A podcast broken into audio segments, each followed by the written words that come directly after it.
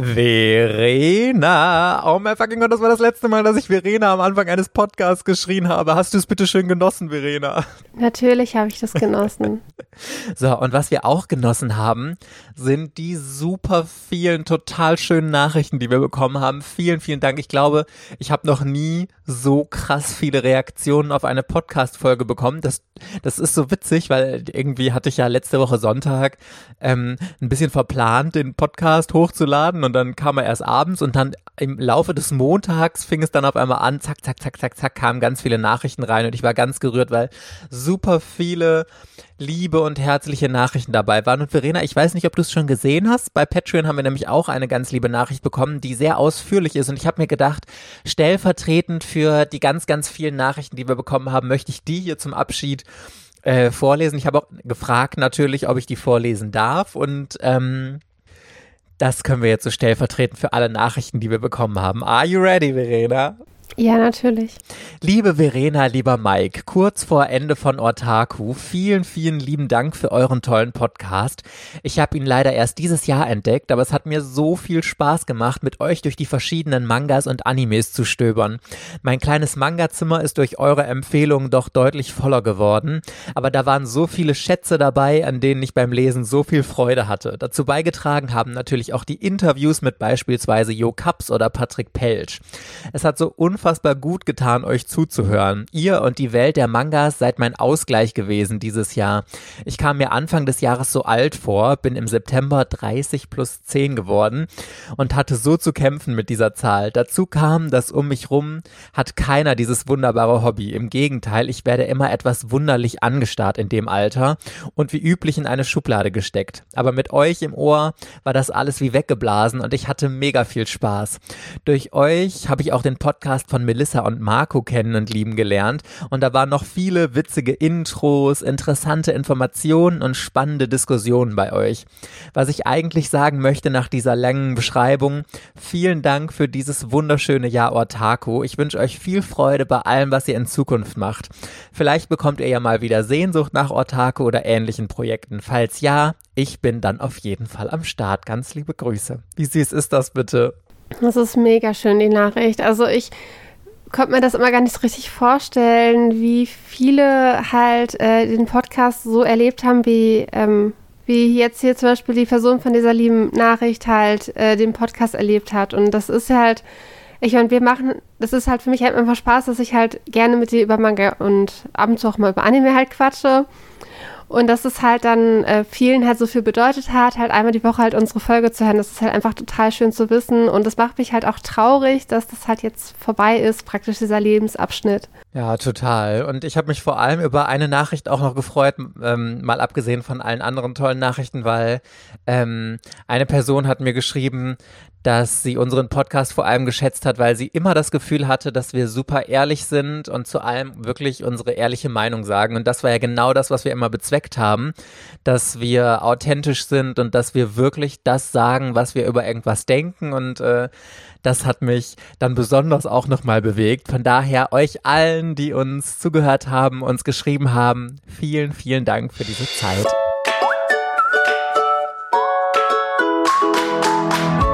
Herzlich willkommen bei Otaku, dem Manga- und Anime-Podcast. Yeah! Mit Verena und der Princess of Hohle Fritten, Mike. Hello, hello, hello, Buddy Peoples and welcome back. Es ist Sonntag und hier sind zum allerletzten Mal Mike und Verena für euch.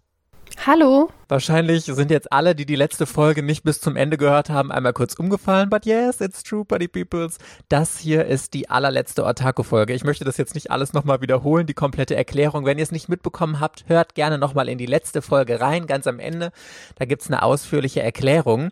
Und wir haben uns überlegt, was könnte man denn Gutes in der allerletzten Otaku-Folge machen. Und ich habe in unsere Statistiken geguckt und geschaut, was die erfolgreichste Folge war, die wir jemals gemacht haben. Und es war tatsächlich die. Das ist so random, oder Verena, wenn du, ähm, da machst du einmal irgendwie was außerplanmäßiges aus der Reihe und es explodiert total, denn unsere erfolgreichste Folge ist die, als ich Verena einfach mal random, als wir noch donnerstags veröffentlicht haben, an einem Sonntag angerufen habe und gesagt, ich habe hier einen Artikel in der Zeitung gefunden mit äh, irgendwie die 15 Manga-Genre und drei Mangas aus jedem Genre, die man irgendwie gelesen haben muss oder so und wir da spontan drüber gequatscht haben, anderthalb Stunden, hat irgendwie inzwischen 20.000 Aufrufe oder so, richtig krass, unsere erfolgreichste Folge, die wir je gemacht haben. Und wir haben gedacht, okay, das ist so ein cooles Thema. Das machen wir nochmal auch als allerletzte Folge, weil es auch so die ganze Otaku-Zeit nochmal zusammenfasst, wir über ganz, ganz viel nochmal sprechen können und wir gemeinsam diese Zeit ausklingen lassen können. Dieses Mal haben wir aber nicht den Artikel, ähm, den ich damals von dieser englischen Zeitung hatte, sondern ich bin auf My Anime List gegangen und habe mir da die Charts für unterschiedliche Manga-Genre angeschaut. So, Verena, ich erkläre dir jetzt mal das Prinzip. Are you ready? Ja, bitte, ich höre zu. Also, ich habe mir zehn verschiedene Genre rausgesucht und habe sie immer nicht nach Bewertung sortieren lassen, sondern nach wie viele Menschen das gelesen haben. Beziehungsweise, also ich glaube, die Anzahl, die Personen, die da gezählt wird, du kennst dich mit My Anime List besser aus. Ist das, heißt das, die Leute haben das in ihre Liste gefühlt oder bewertet oder, oder was heißt das? Ich meine ja, dass so viele Leute den äh, Manga bewertet haben. Genau. Weil es ist von der Bewertung her, also von den Punkten, sind natürlich dann auch Titel weiter oben, die vielleicht nicht die höchste Punktzahl halt erreicht haben. Genau, und das Problem ist, dass dann halt zum Beispiel, ähm, wenn man nur nach der Bewertung geht, kannst du halt einen Titel, der nur von zehn Leuten bewertet wurde und die fanden den alle großartig und geben zehn Punkte, dann ist der halt auf Platz eins, obwohl ein anderer Titel, der vielleicht 9,3 insgesamt Punkte, aber 250.000 Bewertungen hat und das ist halt unfair und deswegen sind wir jetzt klassisch danach gegangen oder ich habe es äh, sortieren lassen nach was wurde am häufigsten gelesen. Und es gibt noch eine Einschränkung, weil ich es doof fand, dass ähm, manche Titel tauchen halt in ganz vielen unterschiedlichen Kategorien auf. Zum Beispiel One Piece wäre irgendwie unter den, also ich habe mal die Top 3 genommen, wäre unter den Top 3 in Action, in Comedy, in Abenteuer, in was weiß ich nicht alles. Und das ist natürlich dann total langweilig. Deswegen taucht jeder Titel nur ein einziges Mal auf.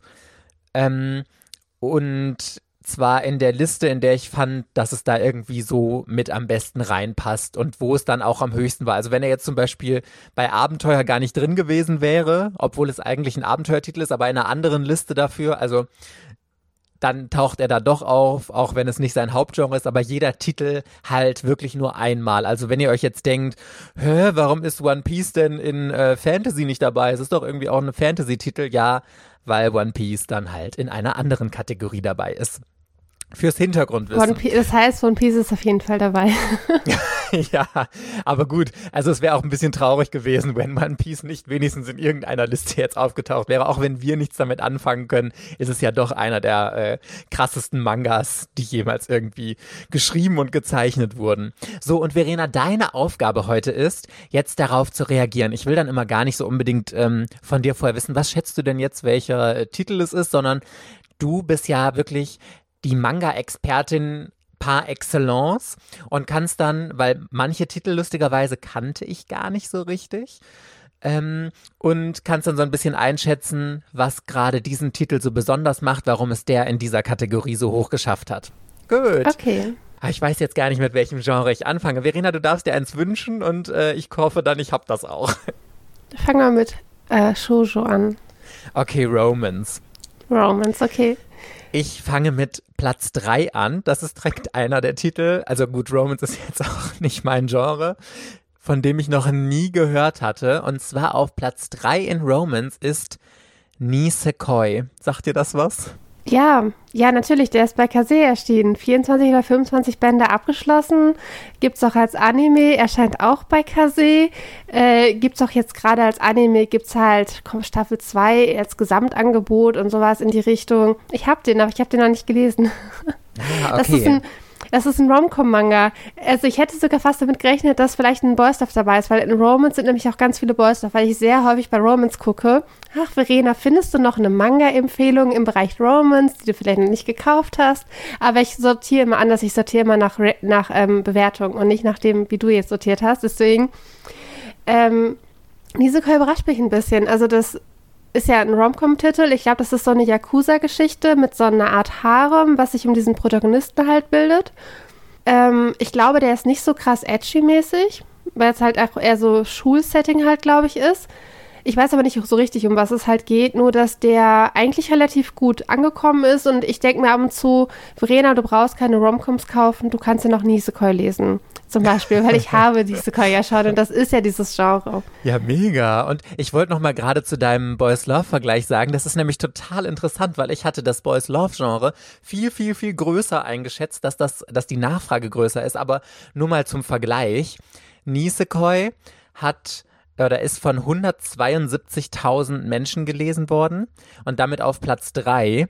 Und der meistgelesene Boys Love Titel, also ich verrate ihn noch nicht, aber nur die Anzahl, hat 54.000. Also weniger als ein Drittel der, ähm, der Menschen haben diesen Platz 1 im Boys Love Genre gelesen wie Platz 3 im Romance. Also das ist ja schon wirklich krasser Unterschied, ne? Also von den Leuten, die halt einen MyAnimalist-Account haben und das auch dann da bewertet haben, ne? Weil sonst, also natürlich haben mehr als 170.000 Menschen Nisekoi auf der Welt gelesen. Ja, ja, genau. Aber wer weiß, wie viele bei MyAnimalist das online illegal gelesen haben. Also, ja, egal.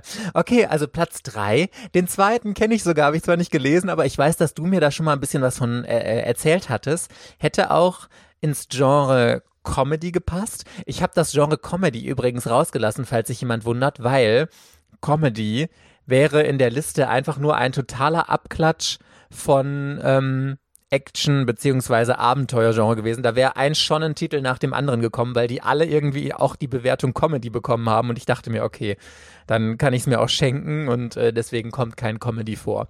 Platz zwei bei Romance Verena, Kaguya-sama, Love is War. Krass, okay, also von Kaguya-sama also der ist halt auch mega, mega gut bewertet, aber vor allem der Anime und ich glaube vor allem Season 2 vom Anime ist richtig gut bewertet. Da ist auch jetzt eine dritte Season, glaube ich, von angekündigt worden. Ich bin mir auch nicht so ganz sicher, ob das von Kaguya-sama war, aber es sind momentan viele dritte Seasons angekündigt worden. Äh, ich mag die Reihe. Also ich habe sie noch nicht so weit gelesen. Ich habe den Anime weitergeguckt, also die komplette erste Staffel halt. Und ähm, ich kann es verstehen, dass sie gut ankommt. Also sie ist auf jeden Fall ähm, doch ein bisschen gehypt worden. Ich glaube, einige kommen, gefällt die Reihe nicht so gut, weil sie, ja, sie ist halt eher wie so ein Bühnenstück. Das habe ich, glaube ich, schon mal erzählt. Das spielt halt ganz häufig in diesem Schülerratszimmer. Und dann geht es ja darum, dass ähm, die beiden, also dieser blonde Protagonist und dieses Mädchen, die sind, also die, das Mädchen ist auch super aus, aus superreichem Hause und der Blonde ist irgendwie Schülersprecher oder sowas und die arbeiten zusammen im Schülerkomitee und sie sind halt beide ineinander verliebt, aber sie kriegen es halt beide irgendwie nicht gebacken, dem anderen ihre Gefühle zu gestehen oder so. Deswegen Liebe ist Krieg. Aber es hat mich amüsiert. Ich habe tatsächlich in Anime Staffel 1 mit meiner Nichte zusammen geguckt und die hat ja auch ganz gut gefallen. Kann ich verstehen. Also der wundert mich nicht, weil der auch sowieso vom Anime schon total gehypt ist und ich glaube, der Anime lief auch bei Kase. Genau, und der Manga läuft ja bei Egmont. Was mich da zu der Serie noch interessieren würde, würdest du den, wenn du dich jetzt entscheiden müsstest, eher zu Romance oder eher zu Comedy einsortieren? Nee, ich würde den eher zu Comedy einsortieren und ich würde auch Nisekoi eher zu Comedy, glaube ich, sortieren als zu Romance. Bei Romance würde ich mir jetzt eher so Herzschmerzdrame vorstellen, aber das ist weder bei Platz 3 noch Platz 2. Das ist eher leichte Unterhaltung mit vielen Lachern. Also. Ah, okay, so Rom-Com-mäßig, also eher. Ja. Da bin ich gespannt, weil die, den Platz 1 kenne ich ehrlich gesagt auch nicht. Also ich meine, ich habe das schon mal gehört, aber ich bin ehrlich gesagt nicht so sicher, ob das äh, auch Rom-Com ist oder auch mehr so Herzschmerz, was du jetzt erwartest. Also pass auf. Horimiya, Platz 1 mit 271.000 Leuten, die es gelesen haben bei Animalist. Also Horimiya ist auch durch die Decke gegangen. Der, da läuft auch, der Manga läuft bei Egmont und der läuft auch schon drei oder vier Jahre. Das basiert, glaube ich, auf einem Webcomic oder sowas in die Richtung oder und ähm, das ist auch nicht kein richtiger Romance. Also da geht es ja um Hori und Mira, Mira, Mi Miramura oder so in die Richtung. Auf jeden Fall, die beiden kommen auch relativ schnell zusammen. Und es ist halt dann eine Schulsetting-Geschichte. Die beiden sind auch so von den Charakteren so ein bisschen besonderer. Ich glaube, Miyamura, der mag eigentlich äh, so Piercings und sowas in die Richtung, hat dann irgendwie lange Haare, damit er halt immer seine Ohrlöcher verdecken kann, weil man das ja nicht, ähm, in der Schule darf man das ja eigentlich nicht. Und äh, Horimiya war dann so ein bisschen ruhiger und jetzt ist, lief der Anime letzte Season oder vorletzte Season lief der auf Wakanim. Und ich meine sogar im Simulcast oder auf jeden Fall mit deutscher Synchro oder so. Ich, ich glaube, ich vertue mich da gerade so ein bisschen. Auf jeden Fall war der somit einer der beliebtesten Animes in der Season, in der er halt lief. Und da kam nochmal so ein richtiger Hype. Dass ich glaube, dass äh, Egmont hat, glaube ich, äh, Horimiya dann noch nachgedruckt, weil da, glaube ich, nicht mal Bände von verfügbar waren. Ist aber auch kein Romance in dem Sinne, was man unter Romance erwartet, weil das halt auch wieder diese Mischung Slice of Life und Comedy halt hat. Ähm, da sind auch ganz viele Nebencharaktere und deren Probleme in der Schule, im Schülerrat, im Sportverein, deren Liebesprobleme. Das ist halt alles eher so auch wieder so leichte Unterhaltung und kein romantisches Drama mit ganz viel Herzschmerz und der großen Liebe, sondern das ist alles ähm, eher so in die Richtung, das ist halt ein bisschen mainstreamiger. Und da, da ist auch, glaube ich, das Problem, ähm, soweit ich das jetzt verstanden habe, hat ja Shoujo, dieses, äh, was man jetzt so klischeehaft als Romance erwarten würde, hat das Problem, äh, dass sich das nie so stark verkauft wie die äh, Shonen-Titel oder halt generell Titel, die einen Anime haben. Und die drei die haben ja alle drei einen sehr erfolgreichen Anime, der dann diesen Manga halt gepusht hat. Und diese ganz vielen klassischen Romance-Reihen, die ich da jetzt erwartet hätte, da sind ganz viele halt wieder ohne Anime. Und dann, das sind auch alles drei Titel, die auch bei der männlichen Lesergruppe ganz gut angekommen sind. Vor allem Nisekoi hat ja eigentlich eher die Zielgruppe männliche Leser. Und Horimiya ist ein, und äh, ist zum Beispiel ein Romance-Manga, der aber auch den Ruf hat, dass männliche Leser dem den halt auch normalerweise ganz gut finden. Und dann fehlen halt diese Herzschmerz-Romance-Titel, fehlen halt, glaube ich, weil sie von der Popularität nicht die, die Zahlen gekriegt haben, auch wenn sie wahrscheinlich von der Wertung höher liegen würden. Weil halt einfach, ja, generell schon mal nur die Frauen im Prinzip die Reihe größtenteils halt dann lesen und dann fehlt ja die Hälfte der Stimmen. Das ist ähm, jetzt meine Theorie, warum das jetzt alles eher so Rom-Com-lastig ist und auch nicht so das, was ich erwarten würde unter Romance. Also, ja. ja. Finde ich eine total gute Theorie und ich glaube auch, das Problem ist einfach bei Animalist, dass die jedem Manga irgendwie fünf, sechs Genre zuteilen, wo du teilweise denkst, okay, da ist jetzt aber wirklich nur ein mini kleiner Aspekt irgendwie drin, aber dadurch tauchen sie natürlich trotzdem in diesen Listen relativ weit oben auf und ähm, das verfälscht das Ergebnis so ein bisschen, aber das ist uns heute egal. Übrigens, ich kann dir sagen, ich meine mich zu erinnern, dass wenn man das nach Bewertung sortiert hätte, Jona, Prinzessin der Morgendämmerung Romans angeführt hätte. Und das wäre ja dann wieder ein richtiger Romans-Titel nach deinem Geschmack gewesen, oder? Genau, aber da ist halt dann die Popularität nicht so hoch gewesen, ne? weswegen der es in die Romans nicht so weit, mit der Sortierung nicht so weit nach oben geschafft hat. So, Verena, jetzt machen wir mein Lieblingsgenre, Mystery.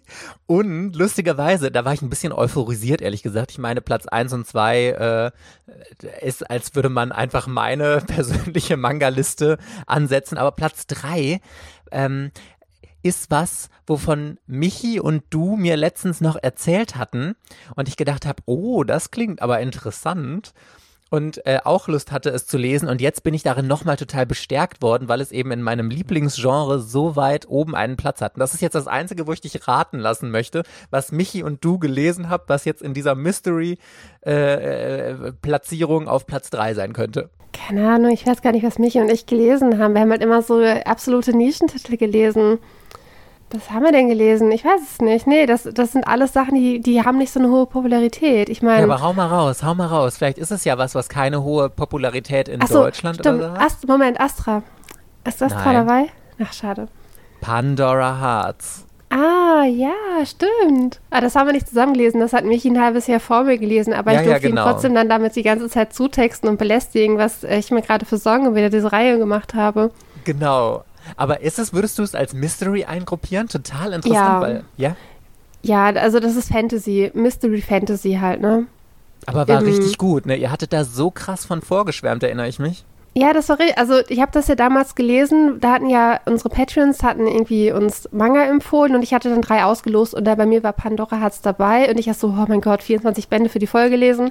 Wann machst du das? Aber ich habe die ja so schnell durchgesuchtet. Das war eine richtig tolle Reihe. Also die Fantasy, also Mystery ist es so ein bisschen, weil da halt sehr viele Geheimnisse und Mysterien halt sind, die man natürlich sehr lange nicht versteht. Aber das Ganze ist schon eher in so einer Fantasy-Welt halt eingetatscht. Einge mit äh, Alice im Wunderland, dem weißen Hasen, irgendwie so eine Art Traumwelt oder sowas, also so eine andere Dimension, in die man halt hineingezogen wird.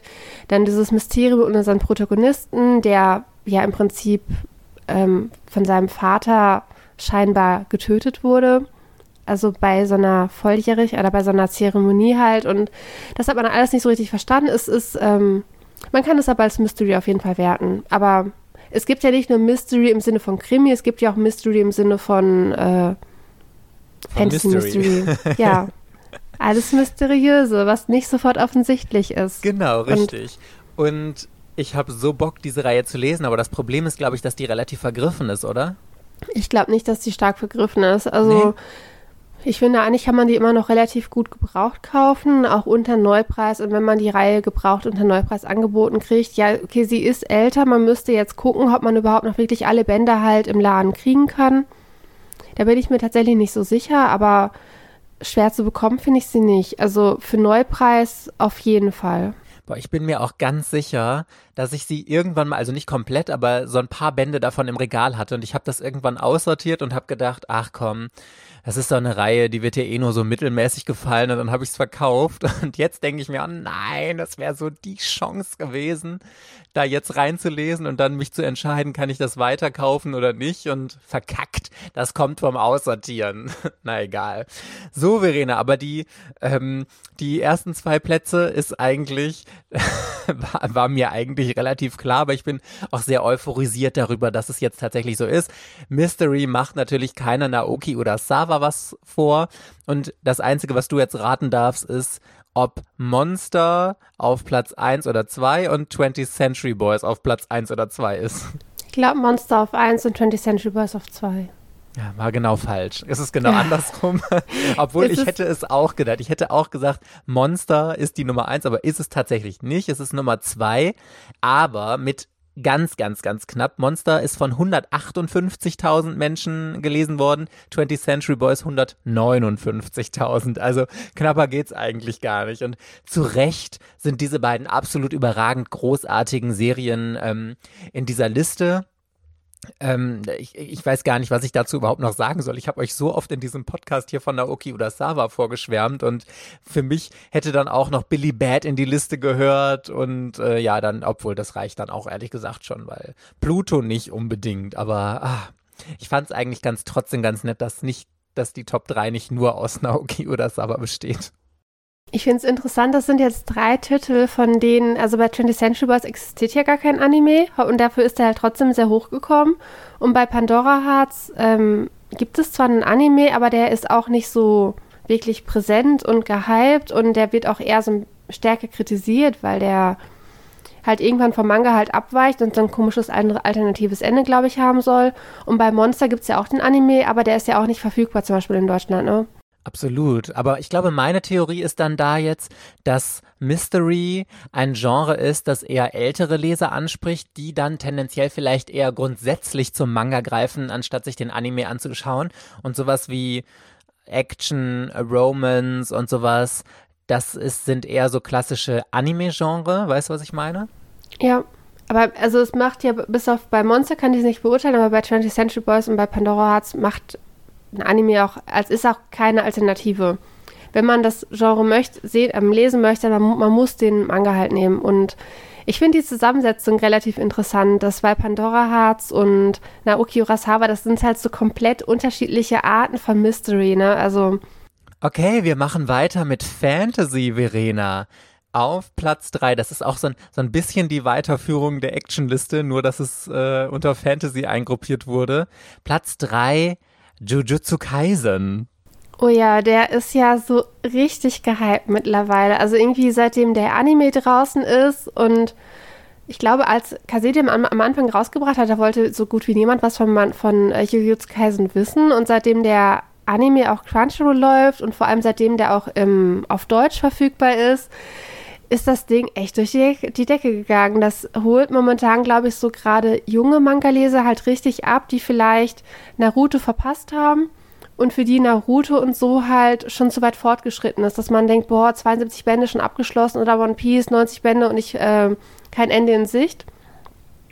Für solche Leser ist natürlich Jujutsu Kaisen besonders interessant, weil ja die Reihe gerade noch relativ neu ist. Also wir sind bei Band 13 oder so in Deutschland Anime Season 1 ist fertig mit, ich schätze mal jetzt 24, 25 Folgen.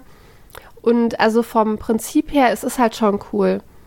Aber es ist auch nicht, ähm, man hat in Jujutsu Kaisen natürlich das Rad äh, nicht neu erfunden. es sind ganz viele Elemente, aber die Elemente, die halt auch in Naruto und so schon richtig cool waren. Also auch allein diese Gruppenkonstellation dann mit dieser Schule, dann dass ähm, der Protagonist hat ja im Prinzip dann diesen Dämon halt in sich, weswegen er von den anderen eher so ein bisschen verachtet wird. Und das war bei Naruto ja auch alles ein bisschen ähnlich, ne? Also mit dem neunschwänzigen Fuchs in Naruto und er hat halt da diesen, ich hab, weiß den Namen nicht der, der gibt es auch hier auf Instagram, gibt es ja schon die Filter, dass man sich extra die ganzen Streifen ins Gesicht machen kann, dass man dem halt so ein bisschen ähnlich sieht. Äh, ich verstehe es, der ist so stark gehypt, dass es mich nicht wundert, dass der in der Liste sehr weit oben ist. Ich bin echt gespannt, ob äh, Jujutsu Kaisen irgendwann so dieses Level von One Piece oder so erreichen will, weil lustigerweise ist es ja einer der wenigen, also ist zwar auch nicht mehr ganz frisch oder ganz neu, aber ähm, es ist ja wirklich in der relativ kurzen Zeit, die die Serie läuft, jetzt keine Ahnung, zwei, drei Jahre oder irgendwie so, ich weiß es ehrlich gesagt nicht, schon extrem hoch gestiegen und ich meine, äh, keine Ahnung, wie lange die noch laufen wird. Das wird ja wahrscheinlich eine Serie sein, die auch noch viel, viel Zeit bekommen wird. Ob das dann noch wirklich extrem hoch geht, so dass es so das Level von Naruto, Dragon Ball, One Piece oder so irgendwie erreichen wird. Das glaube ich nicht. Ich glaube, ähm, Jujutsu Kaisen wird wie viele andere schon Titel auch ähm, schneller erzählt. Dieses bei Naruto, dass die da 27 Bände Naruto haben, bevor er dann diesen Zeitsprung hatte. Und Naruto geht hier erst richtig los in Band 28 dann. Ähm, das, ich glaube, so komplex wird das nicht mehr. Und bei Bleach sagt man zwar auch, das sind 74 Bände, aber Bleach hätte auch nach Band 52 oder so hätte das ja vorbei sein können. Ich weiß nicht, ob die da noch so einen Bonus machen und dann immer weiter und weiter erzählen, aber eigentlich ist so von der Storyline, ich weiß nicht, also ich würde, fände es blöd, wenn das über 40 Bände kriegt. Also ich finde 40 Bände für die Reihe schon extrem lang. Okay, an, äh, äh, Platz Nummer zwei, Verena, in Fantasy, Fairy Tale. Ach ja, habe ich ja nicht gelesen. Die Hassliebe. Das ist ja so wirklich, da, da, hatten wir uns ja mal drüber unterhalten, dass Fairy Tail, als es rauskam, hatte ich das Gefühl, war das so voll der Hype und alle haben Fairy Tail total gefeiert und jetzt rückblickend höre ich eigentlich eher fast nur Negatives über Fairy Tail, dass die Story schlecht wäre, die Charaktere wären schlecht, zu viel Fanservice und was weiß ich nicht irgendwie. Also ich habe so das Gefühl, es gibt fast niemanden, der heute noch sagen würde, boah, lies Fairy Tale, voll die gute Serie oder irgendwie so. Oder hast du das anders? Ich, wir sind ja in unserer elitären Manga-Blase drin. Und irgendwie definieren sich ja elitäre Manga-Leser immer, immer, darüber, was man halt mag und was man nicht mag. Und irgendwie hat man sich auf Fairy Tale eingeschossen, als das mag man nicht. Wobei ich glaube, Fairy Tale hat eigentlich alles, was halt ein unterhaltsamer schon halt mitbringt. Also Fairy Tale hat, glaube ich, übertrieben viel Fanservice, weil die Mädels halt auch wieder super, hohe, super große Brüste, aber One Piece hat das auch. Da haben Robin und Nico, die haben ja auch, ich glaube, das ist die gleiche. Auf jeden Fall haben die Mädels da halt auch riesige Brüste, also keiner zählt das schon mal als Argument nicht. Äh, der Anime ist halt sehr lang. Der ist aber verfügbar. Ich glaube, der lief auf Pro7 Max. Der läuft aktuell, ist der irgendwo zu streamen auf jeden der Manga ist ja komplett erschienen, also jetzt noch nicht als Massivversion äh, bei Carlsen, könnte ich mir aber vorstellen. Und vielen jungen Lesern macht Fairy Tail Spaß. Also vielleicht macht es einem keinen Spaß mit 30, aber wenn du, weiß ich nicht, 13, 14, 15, 16 bist, ich glaube, das macht Spaß. Der Anime hat einen richtig coolen Soundtrack, das, das macht schon gute Laune. Die, die Welt halt mit diesen Magiern, der Gilde und das kann ich mir auch vorstellen, dass das halt cool ist. Und ja, dann kommt halt das Klischee, in Fairy Tale stirbt ja keiner, die stehen ja alle wieder auf. Ähm, ja, aber mein Gott, also in Sailor Moon ist auch keiner gestorben, die sind auch alle wieder auferstanden und das habe ich mit 13 habe ich das gebraucht und es wäre immer eine Welt zerbrochen. Also ich glaube, man muss halt gucken, für welche Zielgruppe das geeignet ist und ich bis auf die Länge denke ich halt, dass Fairy Tail auf jeden Fall seine Fans hat, auch wenn sie wahrscheinlich ein bisschen zu lang ist. Also ja, aber ja, also finde ich schon eine nachvollziehbare Begründung, aber ich glaube tatsächlich, ähm, dass heute wenige Fairy Tale anfangen würden, weil einfach im Vergleich zu diesen mega starken Serien wie One Piece, Naruto oder sowas, ähm, stinkt es dann doch ab und ich glaube, dass man nicht so extrem viele so lange Serien, die relativ ähnlich sind, anfangen würde, kann ich mir zumindest vorstellen. Ja, das denke ich auch. Okay, gut. Platz 1, Verena eigentlich eine super frische Serie, aber einer der absoluten Mega-Hypes gerade und äh, du bist ja auch mittendrin. Solo Leveling mit 283.000 Lesern und Leserinnen. Also ja, als Solo Leveling, als ich das entdeckt hatte, da war das bei Ultraverse noch nicht angekündigt. Da dachten wir auch schon bei My Animalist, war das da irgendwie in den Top 10 bestbewertetsten Manga aller Zeiten. Und ich dachte so, was ist das? Und dann halt erstmal im Internet halt geguckt und mittlerweile, du kannst es ja bei Ultraverse lesen, du kannst es auch ähm, auf Englisch, ich meine, das läuft bei Tepitun, kann man sich das ja auch äh, theoretisch halt legal auf Englisch ja dann kaufen als ähm, digital wundert mich überhaupt nicht. Das, äh, es ist auch bei Ultraverse immer in den Top-Listen mit drin und irgendwie sind alle Solo-Leveling-Bände, die bisher halt erschienen sind, mit vertreten. Der Roman, glaube ich, nicht so krass, aber auf jeden Fall ähm, der farbige Mann war. Es macht Laune, es trifft genau den Zeitgeist. Es ist halt so vom, vom Aufbau her erinnert es halt an diese Isekai-Geschichten, dass man halt so, eine, so Dungeons halt hat und halt so einen Held, der halt irgendwie leveln kann und richtig geile Fähigkeiten kriegt. Aber es ist halt nochmal anders, weil es ja kein Isekai ist, da wird niemand wiedergeboren. Es ist halt unsere Welt, nur halt in cooler. Das Zeichenstil ist geil, dadurch, dass es halt in Farbe ist, dadurch, dass es halt einer der gehyptesten Webcomics aus Korea halt ist. Äh, wundert mich absolut nicht, dass der in der Liste mit dabei ist. Der hätte wirklich was gefehlt. Vor allem, ich finde das so krass, weil wie viele Bände hat Solo Leveling aktuell? Bei uns sind es vier, glaube ich. Bin mir nicht so ganz sicher. Ja, und, und drei Romane. sind es ja im Original auch noch nicht. Und für so eine geringe Bandanzahl schon so einen unfassbar krassen Hype finde ich schon echt extrem, muss ich sagen. Ja, man kann den ja auch bewerten, wenn man nur die Chapter online gelesen hat. Das ist ja auch kein Ja, ja, Thema. absolut. Aber ich finde, also wenn eine Serie mehr Bände hat, heißt das ja, sie läuft auch schon deutlich länger. Und dann hast du ja natürlich eine bessere Chance, ein viel größeres Publikum zu erreichen über einen gewissen Zeitraum, auch wenn es besonders lange läuft und immer was Neues rauskommt, als wenn du noch relativ frisch bist. Also irgendwie dafür ist es wirklich eine äh, wahnsinnig große Erfolgsstory, finde ich. Und tatsächlich hätte ich, also wenn ich drüber nachgedacht hätte, auch in Fantasy Solo-Leveling mit an die Spitze gesetzt, weil mir auch irgendwie kaum was Vergleichbares in diesem Genre einfällt, außer vielleicht Berserk. Und ich glaube, Berserk wäre auch über Solo-Leveling, wenn es nicht halt schon in einem anderen Genre wäre. Ja, genau. Das ist das Problem mit dem, dass da halt wirklich so immer so viele Genre halt ähm, pro Manga zugeordnet werden. Und du dann irgendwann, wenn du dann die ersten hast, dann hast du bei den letzten äh, Genres, die du halt rausgesucht hast, hast die ganze Zeit Titel, die du schon hattest. Und dann müssen die halt irgendwie getauscht werden. Das ist das stört mich da tatsächlich bei der Seite auch, dass man nicht irgendwie so ein Genre, dass man da so Schwerpunkte setzen kann, dass es halt hauptsächlich das Genre ist und dann nur so ein bisschen das Genre. Das äh, schafft der Filter da nicht. Jetzt machen wir Boys Love, Verena.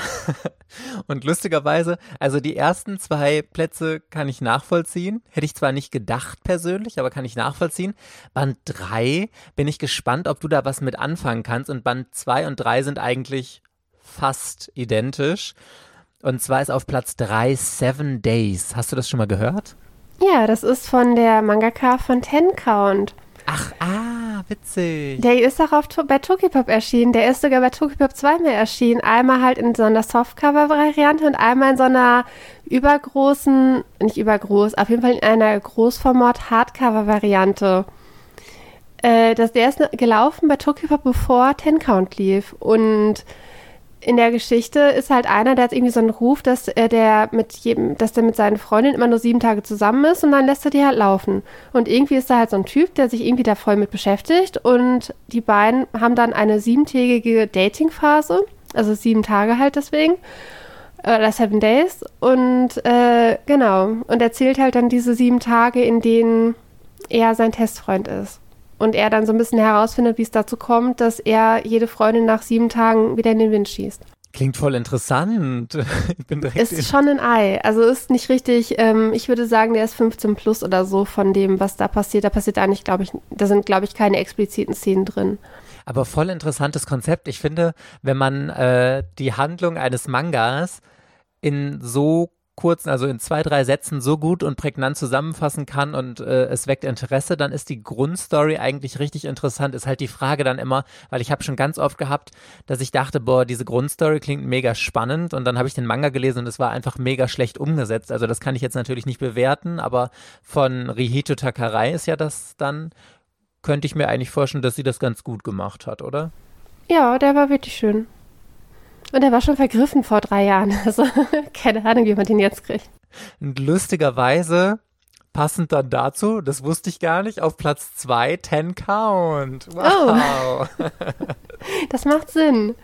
Aber lustig, krass, wie, wie gut die gute Frau äh, Takarei dann äh, in dieser Liste vertreten ist. Sie hat ja dann richtig, richtig durchgerusht. Aber die sind auch einfach gut. Obwohl ich hätte tatsächlich gedacht, dass Finder noch populärer ist, aber anscheinend äh, nicht. Anscheinend ist äh, Ten Count und sowas extrem gut bewertet, obwohl nur in Anführungszeichen neu, beides 49.000 Menschen da bewertet haben.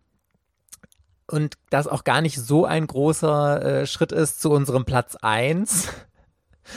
Kein Manga, sondern tatsächlich auch ein Webtoon, nämlich Killing Stalking, nein, das macht überhaupt ja, keinen Sinn. Ja, doch, Echt? Killing Stalking. Oh mein fucking Gott, wer hätte das Was ist das schon wieder für eine Liste? Das macht überhaupt keinen Sinn, dass Killing Stalking Popularität auf 1 ist. Also es erklärt natürlich die ultraverse Nachdruckpolitik bezüglich ähm, Killing Stalking. Das wird ständig nachgedruckt, das ist ständig in den Toplisten. Da werden auch mittlerweile komplett gefüllte Schuhe angeboten, obwohl die ursprünglich ja limitiert sein sollten. Und jetzt, äh, nee, nee, die Nachfrage ist so hoch, die wollen doch ruhig, äh, vor allem die Reihe, die kostet ja, das sind ja 3, 6 plus äh, 6 sind 12.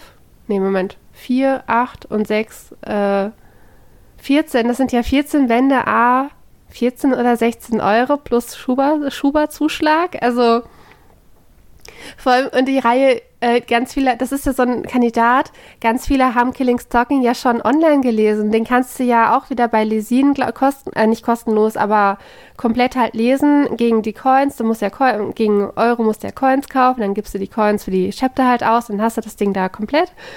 Und anschließend kaufst du es dir dann nochmal für 200 Euro bei Ultraverse. Also, ist mein Leben hier. Ja, aber da sieht man einfach, wie groß dieser Hype um Killing Stalking noch ist, wie, äh, wie populär das einfach ist. Also ich finde das immer noch richtig krass, obwohl ich so ein bisschen hoffe, aber ich glaube es ehrlich gesagt nicht, weil ich finde diese BG Alex-Thematik, ich finde BG Alex eigentlich das deutlich bessere Werk. Ich habe ja beide gelesen, auch äh, komplett, aber also ich glaube, dass dieser, dieser Stalking-Aspekt, Killing Stalking für viele Leute so reizvoll macht. Deswegen ist ja zum Beispiel auch bei Netflix You so unfassbar erfolgreich. Ähm, diese Serie, die dreht sich ja auch um Stalking, ist jetzt gerade irgendwie die dritte Staffel rausgekommen und mich hat die ehrlich gesagt gar nicht so richtig getoucht. Ich weiß nicht, ich finde diese Thematik einfach irgendwie, ja, ist nicht so meins, langweilt mich irgendwie. Und diese BG Alex-Thematik finde ich irgendwie total interessant und deswegen hoffe ich so ein bisschen, dass das irgendwann abgelöst wird. Aber ähm, naja, Killing Stalking hat einfach eine große Fanbase, glaube ich.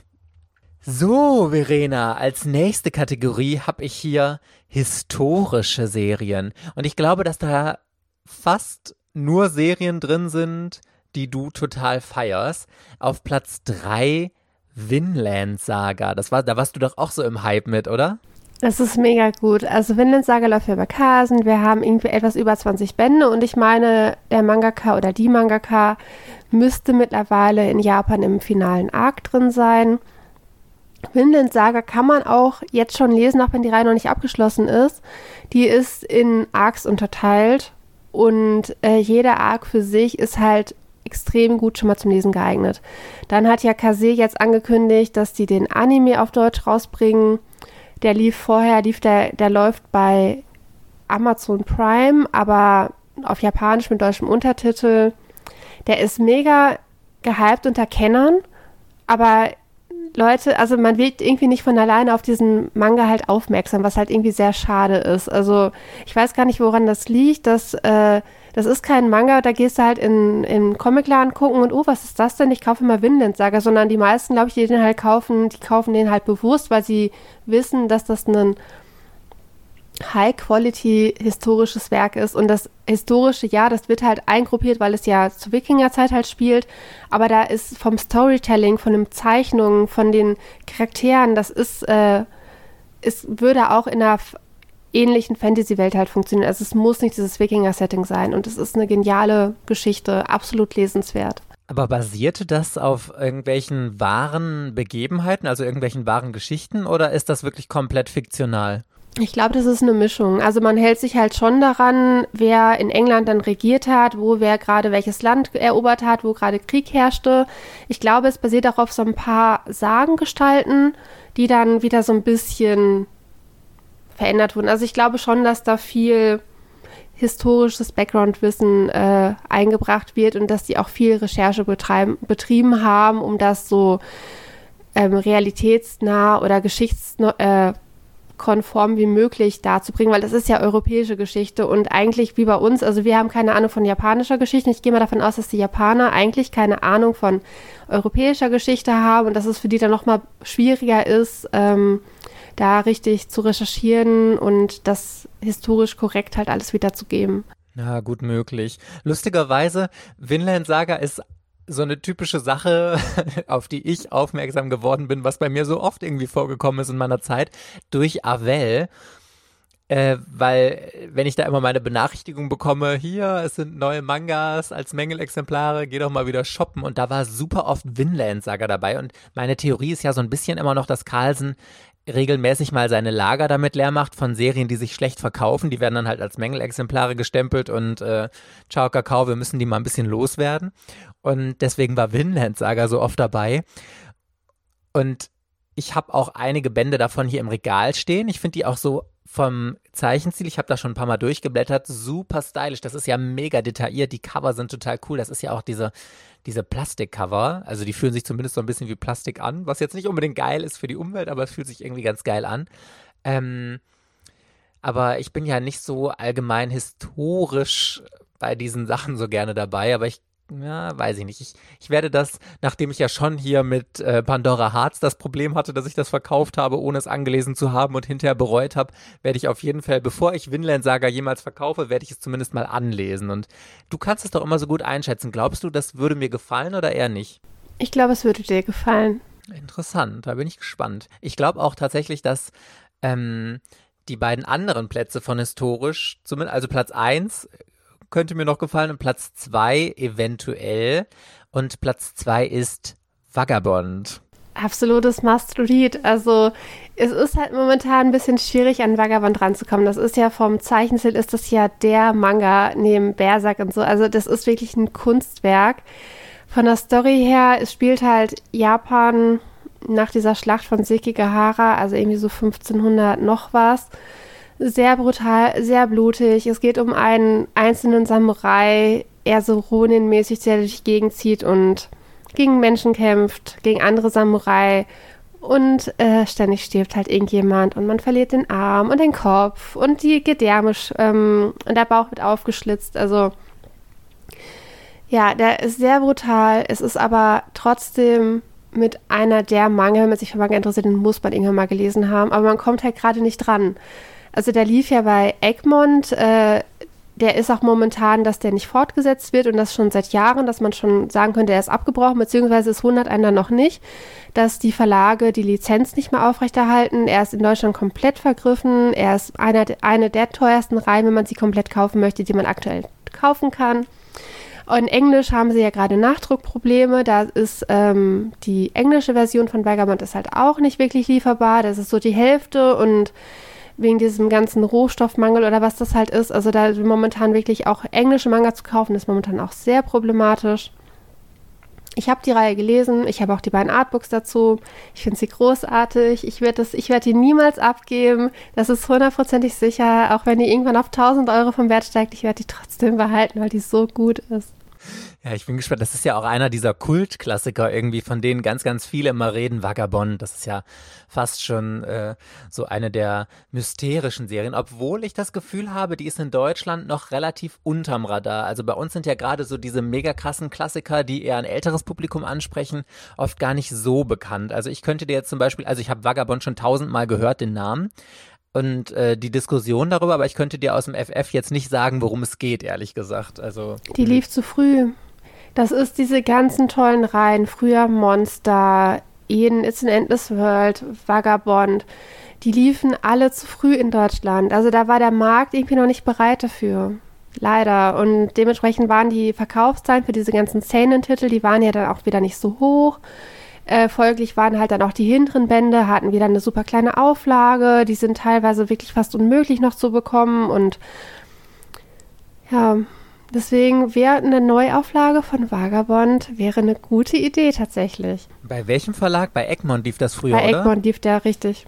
Ah, Auch nur im okay. Kleinformat, also kleine Einzelbände und äh, auf Englisch gibt es zwei Versionen von Vagabond. Die haben die einmal als Einzelbände rausgebracht im Großformat und einmal als 3 in 1 Bände im Großformat. Also das ist auch nochmal eine andere Hausnummer. Vagabond auf richtig gutem Papier, meinetwegen das Papier von Ultraverse oder wenn äh, Bangakult so etwas besseres Papier halt nimmt, äh, mit richtig schönem Schwarz-Weiß-Kontrast, äh, richtig gute äh, Großformatqualität. Das hätte die Reihe sowas von verdient.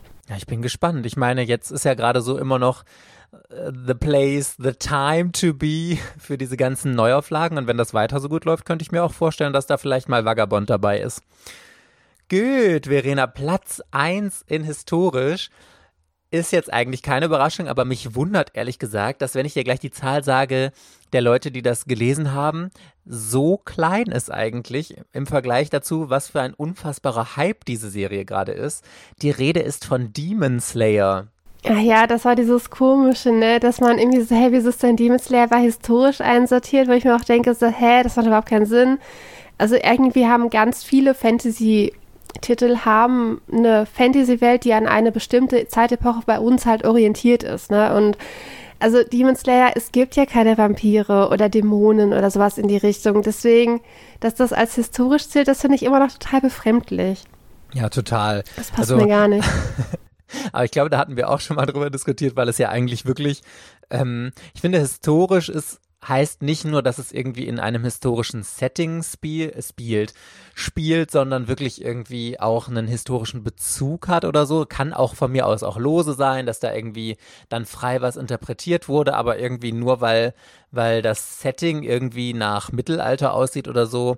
Aber gut, das ist jetzt wieder dieses typische My Anime List Problem, dass da einfach äh, 20 Millionen Genre, die irgendwie grob passen könnten, auf eine Serie gemacht werden und Demon Slayer ist von diesen halt die erfolgreichste in dem Bereich und deswegen irgendwie da am höchsten. Heißt aber auch, dass es die in anderen Genres, wie zum Beispiel Action oder Fantasy oder so, nicht so weit nach oben geschafft hat, dass sie äh, in diese Liste gekommen wäre. Und deswegen äh, hat auch in Anführungszeichen nur 269.000 Menschen, äh, die das gelesen haben. Aber ist im Vergleich zu dem, was jetzt zum Beispiel Nisekoi und so hatte, ist das schon wieder das Doppelte, ne? Das Deswegen stimmt. Ja. von den Genre, das macht halt echt viel aus. Das äh, Demon Slayer auch wieder mit dem Anime, dann die Lesergruppe, die ist halt jeder ist theoretisch gehört zur Lesergruppe von Demon Slayer. Das ist nicht nur auf ähm, bestimmte Geschlechter halt wieder beschränkt und Okay, the next Genre, was nehme ich denn jetzt mal? Ach komm, wir nehmen Sport, Verena. Sport, da kannst du dir wahrscheinlich sogar, äh, sogar die Platzierung denken. Platz drei vielleicht nicht, aber eins und zwei. Okay, ich verrate dir Platz drei noch. Ergier. Sagt dir das was? Ist das der Mangaka von Astra Lost in Space? Wie heißt der Mangaka? Das weiß ich ehrlich gesagt Kennt er Shinohara? Ich meine ja, und ich wusste das nämlich nicht. Oder ich, bin, oder ich vertue mir, nee, Sketdance. Ach Gott, es gibt zwei Reihen. Es gibt Sketdance und es gibt Ergier. Und ich hatte beide mal auf dem Schirm, die gibt es beide nicht in Deutsch.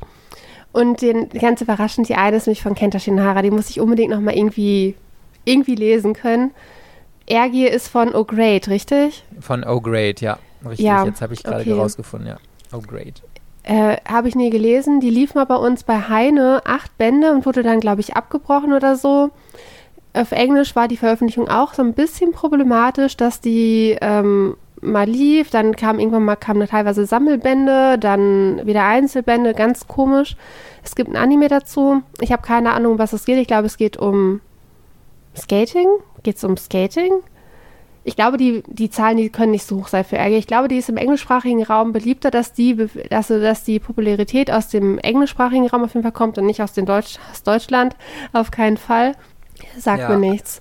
Also es geht auf jeden Fall um Skating, Inline-Skates und es hat 74.000 ähm, erreichte Leute, die das gelesen ja, das ist, haben. Das ist super wenig im Vergleich zu dem, was andere halt erreichen, ne? Genau, richtig. Also nur Boys Love ist noch, noch geringer, aber ähm, ja, Sport, und man merkt schon, dass es immer noch eine Nischenkategorie, auch wenn es in anderen Ländern vielleicht noch mal deutlich besser geht als in Deutschland. Aber Platz zwei und guck mal, ich, du darfst jetzt wieder raten. Du darfst auch nochmal raten. Platz zwei, was glaubst du? Ja, es fehlen halt noch Slam Dunk und Haikyuu. Das frage, wie rum. Ich glaube Slam Dunk 2 und Haikyuu 1 mittlerweile. Ja, richtig, Verena. Gut. You're the Queen of Manga zu Recht. Würdest du es auch so hinsortieren, dass du, also, weil Nein, Haikyuu einfach ich, mainstreamiger ist? Ja, das habe ich mir auch gedacht. Haikyuu, der Anime, ist halt total präsent. Irgendwie dritte, vierte Staffel, zig Filme dazu, ganz viel Merchandise. Haikyuu ist auch von der Zielgruppe her, ist es nochmal vielfältiger. Ähm, mir hat ja Slam Dunk besser gefallen. Also ich würde Slam Dunk höher bepunkten, aber ich, von der Logik her macht es halt Sinn, dass jetzt in dieser Bewertungsliste Haikyuu die Nase vorne hat. Ja, also so erkläre ich mir das auch ganz genauso, weil Slam Dunk eigentlich könnte man sagen, okay, es ist eine ältere Serie, aber vielleicht ist dadurch dieser hm, große Hype darum auch weg, obwohl ich meine mich zu erinnern, dass du gesagt hattest, es gibt einen neuen Anime zu Slam Dunk, oder? Nee, es gibt in Japan eine Manga-Neuauflage. Ah, Unkoban, okay. oder wie auch immer die heißen. Auf jeden Fall sind das so Sammelbände.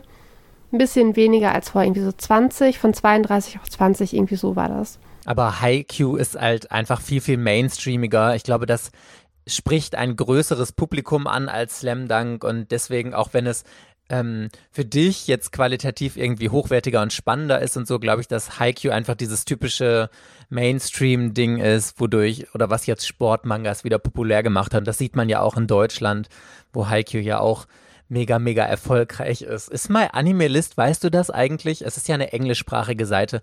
Kommt die aus Amerika oder aus, aus England oder weißt du, woher die nee, kommen?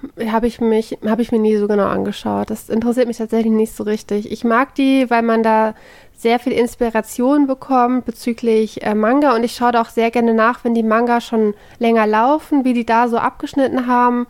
Teilweise lese ich mir doch gerne die Reviews halt durch, wenn es ein paar halt davon dazu gibt das hilft mir schon weiter. Auch dann, wenn es so ein komplizierteres Universum ist und es gibt halt mehrere Anime-Teile, es gibt mehrere Manga-Teile, dass ich halt dann weiß, das war zum Beispiel bei K-Project bei mir ein Problem, dass ich dann weiß, in welcher Reihenfolge ich das halt gucke oder lese, weil ich dann das über meine Anime-List eigentlich immer ganz gut äh, verstanden habe.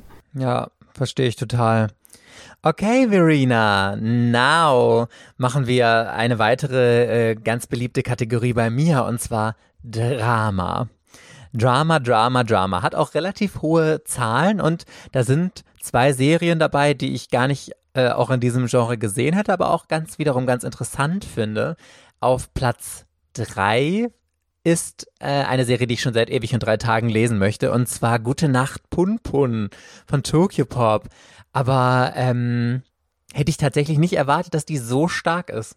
Habe ich auch schon gelesen, natürlich. Natürlich, du hast alles schon gelesen, Verena. Also fast Habe ich auch schon gelesen, Gute Nacht, Pun Pun.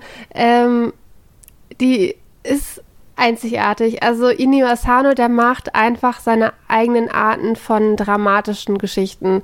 Und bei Gute Nacht Pun Pun, da wird ja der Protagonist und die Familie wird ja die ganze Zeit als dieser komische Vogel dargestellt. Und das ist so, das ist einerseits total faszinierend, andererseits total befremdlich und man kann mit der Reihe nicht aufhören. Also wirklich, also ich habe die wirklich in einem Rutsch durchgelesen. Ich wollte auch nichts anderes in der Zeit lesen und die die ist auch von außen so unscheinbar. Also die hat ja, glaube ich, keinen Coverdruck. Das ist halt, bei Tobi waren das einfach 13 verschiedene Farben.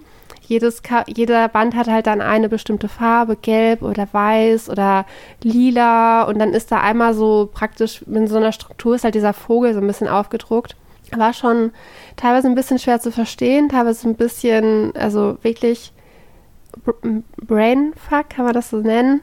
Also äh, zu Recht sollte Tokipop die Reihe laufend halten. Also gerade die bringen ja noch von Inyo Asano Dead Dead Demon die Destruction halt raus. Das braucht auch mehr Aufmerksamkeit.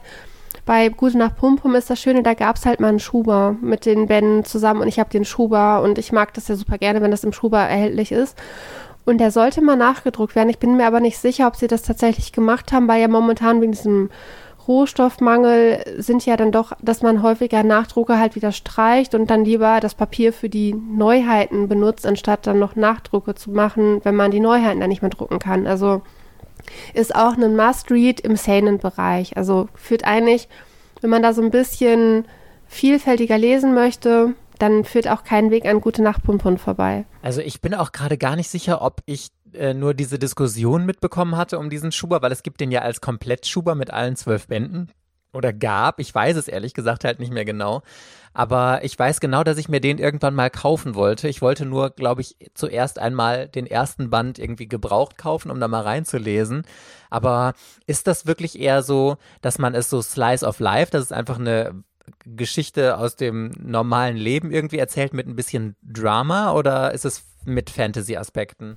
Nee, da ist kein großer Fantasy-Aspekt. Also der Pun-Pun und seine Pun-Pun-Familie, der ist ein normaler Schüler, der hat dann irgendwie seine erste Liebe und dann, ich weiß nicht, ich glaube, das ist irgendwas mit einer Sekte noch und so. Also es ist schon Drama, aber es ist Slice of Life Drama. Also es ist halt einfach ein trauriges Leben, was man begleitet. Ja, trauriges Leben, schöne, schöne weitere Beispiele für unsere beiden nächsten.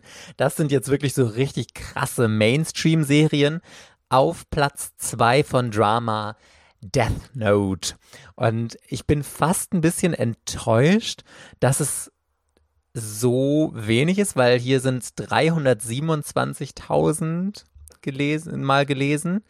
Ähm, hätte ich irgendwie, weil für mich ist Death Note so einer der krassesten Kultklassiker ohnegleichen. Und wenn wir gleich noch so ein paar andere Zahlen uns da anschauen, dann frage ich immer, liegt es daran, dass es halt schon ein bisschen älter ist oder obwohl ich das eigentlich als Positivpunkt immer genannt hatte, dass es ja eigentlich man in der Zeit mehr sammeln kann oder dass es nur zwölf Bände hat oder so, weil für mich irgendwie, ich denke mal, Death Note hat doch jeder gelesen, oder? Ich glaube auch das Gefühl, Death Note jeder gelesen hat. Death Note ist ja auch so der Manga, der jedem Neueinsteiger erstmal in der Hand gegeben wird. Hier fangen wir mit Death Note an, weil die Reihe nicht zu lang ist. Aber momentan ist, glaube ich, wieder nicht so zugänglich, zumindest in Deutschland, weil der Anime ist, glaube ich, momentan nirgendwo mehr zu streamen. Bin ich mir gerade nicht so sicher. Also Tokyopop druckt den, glaube ich, immer noch im laufenden Band nach. Und wenn man halt guckt bei deren Verkaufslisten, ist Death Note halt immer noch total weit oben. Also jetzt im Tokyopop-Shop müsste das ja dann, ich bin mir nicht so sicher, wo, woher die Liste halt kommt, aber Tokyopop ist immer noch sehr weit oben. Äh, oh Gott, äh, Death Note meine ich. Ach, Tokyopop ist sehr weit oben. Tokyopop ist auch sehr weit oben, aber Death Note ist sehr weit oben. Ach ja, ich kann es verstehen, aber ich habe tatsächlich, ich habe die Reihe, nachdem ich sie vor vier Jahren gelesen habe, ich hatte noch keine Lust, die nochmal zu lesen. Das ist, irgendwie reicht mir da immer noch einmal. Ja, weil man diese Brainfuck-Momente, die einfach Death Note hat, nicht ein zweites Mal erleben kann. Und ich glaube, dass ein ganz, ganz großer Reiz dieser Reihe darauf basiert, dass man halt so diesen, nein, das kann jetzt nicht ernsthaft passiert sein oder wie, das, das, wie krass ist das bitte? Die kannst du halt kein zweites Mal haben, weil du genau weißt, was passiert und das macht einfach dann viel in der Reihe, ja, kaputt ist jetzt so drastisch formuliert, aber ich glaube, das zerstört viel vom Leseerlebnis. Und ich glaube, deswegen ist Death Note so eine typische Reihe, die liest du einmal, behältst sie in grandioser Erinnerung, weil sie so viele großartige Momente hatte, aber ähm, also ich habe Death Note zweimal gelesen, aber ich weiß auch, dass ich es beim zweiten Mal lesen nicht mehr so stark fand wie beim ersten Mal, weil ich einfach vieles so wusste, obwohl mein Gedächtnis ja ein Sieb ist. Und äh, ich viele Momente dann doch nochmal neu hatte, dass ich dachte, ach ja, stimmt, wusste ich ja gar nicht mehr. Aber ähm, Ja, ich glaube, Death Note ist so eine typische Serie, die liest du einmal und das war's. Und ich könnte mir vorstellen, dass unser Platz 1 ähnlich ist, obwohl das vielleicht noch eher so eine Serie ist, die man mal öfter liest. Platz 1 in Drama Tokyo Ghoul. Oh ja, das war so viel Drama, dass ich immer noch nicht die Fortsetzung gelesen habe. Aber du hast Tokyo Ghoul zu Ende gelesen? Ich habe genau den ersten Teil. Also Re ist ja, glaube ich, in der Liste, müsste auch wieder extra sein. Genau, Aber ich ja. fand es, es war so dramatisch. Ich habe ich hab so mitgefiebert und das Ende von Tokyo Ghoul war so offen und zerstörend und äh, dass ich seitdem nicht in der Lage war, es nochmal, also die Fortsetzung zu lesen. Mittlerweile ist es auch wieder so lange her, dass ich denke, ich müsste Ghoul nochmal lesen und ich fühle mich dazu nicht bereit, weil es mir zu dramatisch ist. Ja, also passt es verdient auf Platz 1. ich habe ja auch, ich habe ja Tokyo irgendwie bis Band 5 oder so gelesen. Und ich, ich kann es gar nicht erklären, weil ich fand die Serie, als ich es angefangen habe zu lesen, fand ich so stark, aber irgendwie hat es mich so ein bisschen verloren. Ich, ich, es ist halt jetzt auch schon irgendwie drei, vier Jahre her oder so, deswegen kann ich mich gar nicht mehr so genau daran erinnern, aber ähm, irgendwann habe ich einfach nicht mehr weitergelesen und ich ärgere mich, weil das alle sagen. Alle sagen immer, Tokyo Ghoul wäre so unfassbar stark und hätte so krasse Momente und so. Und ich frage mich, ob ich mich einfach nochmal hinsetzen muss und diese Serie am Stück lesen. Ähm, weil Tokyo Ghoul Re ist ja auch inzwischen abgeschlossen. Also man kann ja wirklich die ganze Story so äh, in einem Rutsch durchlesen. Ne? Hast du denn Tokyo Ghoul komplett zu Hause? Nicht mehr, nee. Ich habe Tokyo Ghoul komplett verkauft. Ich müsste es mir neu kaufen. Und ich habe alles. Ich habe das Artbook, äh, die Artbooks. Es gibt hier noch so ein richtig großes mittlerweile zu Re, was ich mir, was immer noch eingeschweißt ist, weil ich mich nicht spoilern lassen möchte. Ich habe den Anime komplett zu Hause und das ist mir auch herzlich egal, ob andere sagen, der Anime ist aber voll doof, der weicht irgendwie so ein bisschen vom Manga ab, bla bla bla. Äh, ich vertraue da. Er hat beides gemacht, also den ersten Manga gelesen, dann Anime geguckt und er war von beiden begeistert und da verlasse ich mich auf ihn und aber ich bräuchte mal so, ich schätze, vier Wochen Ruhe, in denen ich dann dazu bereit wäre, das nochmal zu lesen. Ja, ja, das glaube ich auch. Und dann musst du mir mal unbedingt berichten, wie es dir gefallen hat und ob es sich lohnt, die Serie dann bis zum großen Höhepunkt in Tokyo Ghoul zu lesen. Ich glaube, Tokyo Ghoul ist sogar länger als die ursprüngliche Serie, oder? 16 Bände oder sowas? Ja, ich meine auch 14 und 16 und Kase hat sich auch nicht lumpen lassen. Also der Abschlussband von Tokyo Ghoul der war ja überlang, irgendwie, keine Ahnung, 300 Seiten, also, also mega dick. Dann haben sie dann noch irgendwie fett ganz viele Postkarten beigepackt und natürlich zum Normalpreis. Also da war keine Preiserhöhung. Das ist ja bei Kase immer unglaublich, wenn da ein Abschlussband 100 Seiten extra hat und die verkaufen den trotzdem für 6,50 Euro oder 6,99 Euro, ne? Also. Gut. Unsere siebte Kategorie für heute, Verena, ist Slice of Life. Und auf Platz drei ist eine Serie, ähm, über die wir schon ganz oft hin und her philosophiert haben und uns immer noch nicht so ganz sicher sind, ob wir sie jetzt gut finden oder nicht. Also ich schon. Für mich war sie jetzt nicht so richtig, aber ich glaube, bei dir war es so. Und zwar Real Life. Ja, die mag ich auch. oh Gott, Real Life. Ich verbinde mit Real Life immer unseren Tokipo Podcast. Also, dass wir Danny damals im Interview halt hatten. Und ich war mir da nicht, er hatte nämlich dann Reader halt empfohlen, dass es, glaube ich, auch zu, dass es mehr Aufmerksamkeit verdient hätte. Und ich habe danach, habe ich mir auf jeden Fall auf äh, Crunchyroll, habe ich mir den Anime angeguckt und habe mir dann daraufhin den Anime gekauft. Das ist ja ein Schuber mit drei Volumes plus nochmal äh, die letzten Folgen sind irgendwie in, als OVA erschienen. Das heißt, ich habe da halt den Schuber mit den drei Volumes plus eine extra Volume mit zu Hause stehen. Auch voll random. Ich meine, ich habe mir die ja, ich habe den geguckt und danach den Anime gekauft und mittlerweile sammle ich auch den Manga von Tokyo Pop. Und das ist ja, also der läuft ja leider nicht richtig. Also Band 1 gab es für 10 Euro und dann ab Band 2 kosten die 12. Und es sind ja insgesamt 15 Bände und wir sind bei Band 6 oder Band 7 und der kommt halt nicht mehr regelmäßig. Also der kommt nur noch, lass mich lügen, alle zweimal im Jahr oder so oder vielleicht noch seltener. Das ist halt richtig, richtig traurig, weil der halt auch wirklich auf meiner Anime-List, ich kannte den ja schon vorher, dass ich total, der war total gut bewertet. Für mich war das damals nichts äh, mit Band 1. Ich bin irgendwie nicht in die Story reingekommen. Ich bin erst durch den Anime richtig in die Story reingekommen und fand die dann aber auch richtig gut. Hab den total schnell durchgeguckt. Und jetzt würde ich den Manga doch gerne haben. Aber das wird halt eine, Gedulds, eine Geduldsprobe leider. Und ich hoffe, dass der halt irgendwann wieder regelmäßiger kommt. Äh, die Story ist es auf jeden Fall wert. Und es ist halt schade, weil ja halt im Webtoon-Bereich ähm, Ultraverse verkauft seine Webcomics für 14 und 16 Euro in Vollfarbe und Tokipop kriegt, äh, Life äh, läuft mit 12 Euro halt nicht gut. Aber da ist auch die Druckqualität anders. Bei Tokipop, das ist ja dieses ganz glänzende, glatte Papier. Und bei Real Life ist es halt dieses normale Manga-Papier, aber, aber mit Farbdruck. Also es ist von der Qualität, es ist auf jeden Fall ein Unterschied. Und wenn man es halt hochrechnet, die Reihe ist halt auch verdammt teuer mit 12 mal 15 Euro. Ja, ich habe mich jetzt einfach dran getraut und hoffe, dass ich da irgendwie in zwei Jahren oder so den Abschlussband davon bekomme, weil ich mag das tatsächlich. Ich bin da so ein Suchti und so ein Opfer bei My Anime List, wenn ich dann Genre halt gerne mag und dann sehe ich, ach, Real Love ist da so weit oben. Ich ich will die Reihe doch haben. Ja, jetzt sammle ich sie.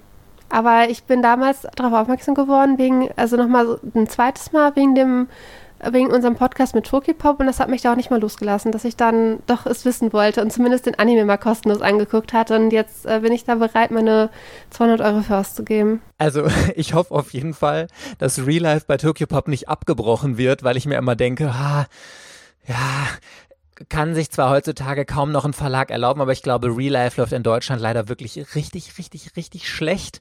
Und ja, Mal schauen, wir hoffen einfach das Beste für dich, Verena. Im schlimmsten Fall ziehen sie super lange, dann kommt nur noch einmal im Jahr ein Band raus. Das ist natürlich kacke irgendwie bei 16 Bänden oder sowas das hat. Aber egal. So, Platz zwei habe ich tatsächlich noch nie gehört. Und da bin ich mir auch ehrlich gesagt nicht sicher, ob du schon mal davon gehört hast, weil das klingt so random. Und zwar, also der japanische Titel ist irgendwie anders, aber ich nenne jetzt den englischen Titel. Don't Toy with Me, Miss Nagatoro. Hast du das schon mal gehört? Nein, den kenne ich tatsächlich nicht. Ja, witzig, Boah, ein oder? Manga, den ich auf meiner Anime-List nicht kenne, obwohl er in irgendwelchen Toplisten drin ist. Wie geht das? ja, also das ist jetzt deine Aufgabe, Verena, für, für die nächste Zeit mal zu, zu gucken, ob du davon schon mal gehört hast oder so. Hat 134.000 ähm, von Leuten gelesen und auf Platz zwei in Slide of Life. Also es muss irgendwie schon äh, ja schon eine Zielgruppe dafür geben, aber fand ich ganz interessant. Slice of Life ist eh irgendwie hier so ganz bunter Mix drin, total interessant, weil irgendwie Real Life ist für mich ja, also ich finde irgendwie schwierig, weil Slice of Life heißt für mich irgendwie, das ist eine Geschichte aus dem Alltag und ähm, da darf irgendwie nichts Fantastisches und so drin vorkommen, aber in Real Life ist es ja total, äh, total fantastisch durch diese, ja, Detektiv Conan Verjüngungskur irgendwie und so. Aber gut, egal. Ich erzähle dir jetzt, nachdem wir über Band 2 leider nicht reden können, von Band 1. Ich glaube, den kennst du. Ich habe zumindest schon mal davon gehört. Und zwar ist das Blue Spring Ride. Ja, der hätte in Romans reingemusst. Also Das liegt wieder an den Zahlen wahrscheinlich, dass er dann bei Romans nicht reinkam, weil er gegen Nisekoi und Ruimir und so halt abgestunken hat, aber. Aber auch nur knapp 149.000 hat er und Nisekoi war ja auf Platz 3 in Romans, der hat 172.000. Also ganz knapp verkackt. Ich glaube, der hat einen englischen Release mir kommt dieses Cover, ich habe gerade geguckt, wie das Cover aussieht. Das Cover kommt mir total bekannt vor. Ich meine aber nicht, dass der auf Deutsch angekündigt wurde. Da, der ist jetzt in meiner Erinnerung, ist da alles dunkel, dass ich denke, der kommt nicht nach Deutschland. Ich bin mir aber nicht sicher, vielleicht kommt er irgendwann. Und Blue Spring Ride wäre eindeutig Romans. Ähm, es ist auch sehr gut bewerteter Romance. Also mit einer von ganz vielen, Io Sakisaka ist sowieso mit einer Lieblingsmangaka im Romance-Bereich oder im Shoujo-Bereich. Die Werke von ihr sind alle bei Tokipop veröffentlicht worden. Die aktuellste Reihe ist Miracles of Love gewesen. Der ist jetzt auch schon abgeschlossen. Davor war Blue Spring Ride. Die ist leider vergriffen. Äh, die hatte Farbseiten in der Erstauflage. Dann gab es ja Nachdrucke ohne Farbseiten, glaube ich. Und 13 Bände und ähm, kostet mehr als Neupreis. Jeder Shoujo-Fan möchte diese Reihe gerne in seinem Regal stehen haben. Ich habe sie natürlich gelesen ich war damals nicht so begeistert, aber ich glaube, das Problem war auch, dass die Reihe so krass gehypt wurde, dass ich irgendwie was anderes erwartet habe. Und im Endeffekt ist halt die Geschichte so, dass die beiden sich ineinander verlieben, dass sie nicht miteinander reden und dass dann ein paar Jahre vergehen, bis sie irgendwann zusammenkommen. So ganz random mit ganz viel dazwischen. Und das hat mich damals halt aufgeregt, weil ich zu dem Zeitpunkt es nicht leiden konnte, wenn die in Shoujo-Manga nicht miteinander geredet haben und sich deswegen irgendwelche Sachen in die Länge gezogen haben. Und das war da leider so. Deswegen war ich halt angenervt, aber vom Zeichenstil ist es halt mit einer der schönsten Reihen. Und ich konnte sie auch nie verkaufen. Ich wusste, ich wusste immer, das wäre ein Fehler gewesen. Genau, und irgendwann lese ich noch äh, die anderen beiden Reihen von ihr, Strobe Edge und Miracles of Love. Da freue ich mich auch drauf und ich habe da auch extrem hohe Erwartungen dran, weswegen ich sie noch nicht angefangen habe zu lesen. Weil das Problem ist ja, wenn du was liest mit hohen Erwartungen, dann ist die Gefahr halt irgendwie mal groß, dass du halt enttäuscht wirst, weil es halt dann anstatt, boah, das mega Highlight ist es halt ein, nur ein Highlight. Und dann bist du schon enttäuscht, so ungefähr. Das ist so lustig. Wir gehen da wirklich komplett unterschiedlich dran, weil bei mir ist das so, ich versuche immer, also da, da, das kann man mit einer Packung Gummibärchen vergleichen, weil manche Leute sind ja so, die essen zuerst die roten, weil die roten, ich glaube, es gibt kaum Leute, die sagen, die roten sind nicht die besten Bärchen. Findest du doch auch, oder? Die roten? Ich finde, ich mag die weißen und die grünen. Oh Gott, Verena, wir, wir passen total gut zusammen, weil die mag ich gar nicht. Also grün geht noch, aber weiß ist total ekelhaft. Weiß ist Ananas, Mann. Was ist gegen Ananas eins? Wenn du bei den roten gibt es auch noch hellrot und dunkelrot, da finde ich die dunkelroten besser oder welche du? Ja, ja, auf jeden Fall dunkelrot. Aber also die roten, die esse ich mal als allererstes. Und den ganzen Kladderadatsch, äh, den, wenn es halt unbedingt noch irgendwie sein muss und ich hoffe immer, jemand anders erbarmt sich und äh, futtert das noch. Aber manche Leute, dann bist du bestimmt auch so, dass du erst die Gummibärchen isst, die du nicht so gerne magst, damit du dann die leckeren zum Schluss essen kannst, oder? Ich esse nie Gummibärchen alleine. Das heißt, wenn ich mit anderen Gummibärchen esse, esse ich immer sofort meine Lieblinge. Ja, richtig, um das zu kriegen, was man am liebsten mag. Aber wenn man es alleine isst, dann sind viele oft so, dass sie sagen, ich esse das, was ich am liebsten mag, zum Schluss. Und das kann ich immer nie verstehen, weil ich denke mir immer. Wenn ich die alleine esse, ich nehme mir halt immer von jeder Farbe eins raus und lege mir die dann in so einer Reihenfolge hin und dann variiere ich. Und dann esse ich mal meine Lieblinge als erstes oder mal als letztes. Aber ich nehme halt immer praktisch, dass ich halt von jeder Farbe eins esse. Ach, witzig. Manche Leute sind ja auch so ganz krass, die greifen einfach rein und stecken sich dann die Hand in den Mund. Das kann ich ja wirklich gar nicht verstehen. Also ich bin, um Gottes Willen. No, never. Wirklich, ich, ich betreibe nur Rosinenpickerei. Ich esse erst die roten, danach esse ich die grünen und diese weißen und gelben. Also die gelben sind am allerekeligsten. Also ich keine Ahnung, was das für eine ekelige Geschmack, aber ist ja auch egal. Auf jeden Fall bin ich auch so, was Mangas angeht. Und ich lese immer das, worauf ich am allermeisten Lust habe, was für, wo, wo ich denke, das ist das Geilste überhaupt. Und ich finde es so interessant, dass du jetzt sagst, dass du Sachen, von denen du denkst, dass sie das absolute Highlight so sind, dass du dann sagst, ich lese das erstmal nicht, weil so diese Vorfreude darauf ist irgendwie schöner und ich habe Angst, dass mich die Reihe dann nicht ganz so begeistert, wie ich es erwarte. Und deswegen lese ich es erstmal nicht. Kann ich absolut nicht nachvollziehen, aber ich finde es voll interessant. Ja, aber es hat auch ein bisschen was mit der Freizeit zu tun, die ich dann habe. Und ich will mich dann voll und ganz dieser Reihe halt widmen. Und dann denke ich immer, nee, ich habe da jetzt nicht genug Zeit für. Und dann schiebe ich das auch immer auf, weil ich will, ich habe auch immer Angst, wenn ich dann so ein Highlight lese und dem aber zeitlich nicht gerecht werde, dass ich mir das dann irgendwie ein bisschen kaputt mache, weil ich es dann nicht so lesen kann, wie es dann perfekt für mich wäre. Und dann, dadurch schiebe ich es halt dann auch immer auf. Und dann lese ich wieder irgendwas Aktuelles, so den neuesten Band, wo ich überlege, ist ganz nett, soll ich das jetzt abbrechen oder soll ich es weiterkaufen? Da, da, das sind bei mir immer diese Lückenfüller.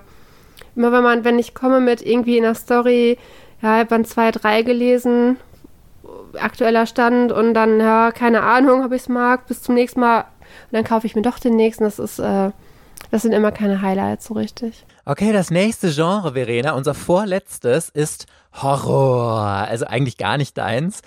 Ähm, ich kenne aber persönlich tatsächlich, also ich vom Namen her kenne ich alle Serien, aber ich habe nur eine davon gelesen, und zwar den Platz 1. Und das ist auch, glaube ich, der einzige, den ich so richtig zu Horror zählen würde. Und ich bin total gespannt, weil ich glaube, dass du zumindest Platz 3 gelesen hast und mir dann hoffentlich sagen kannst, ob du das als Horror sehen würdest. Und zwar ist Platz 3 Claymore. Habe ich noch nicht gelesen. Oh Mann, aber da habe ich, letztens habe ich da wieder mit Prawn drüber geschrieben, weil er die Reihe jetzt komplett hat, weil er irgendwie Band 12 oder so gekriegt hat und jetzt habe ich das auch wieder bei mir im Fokus.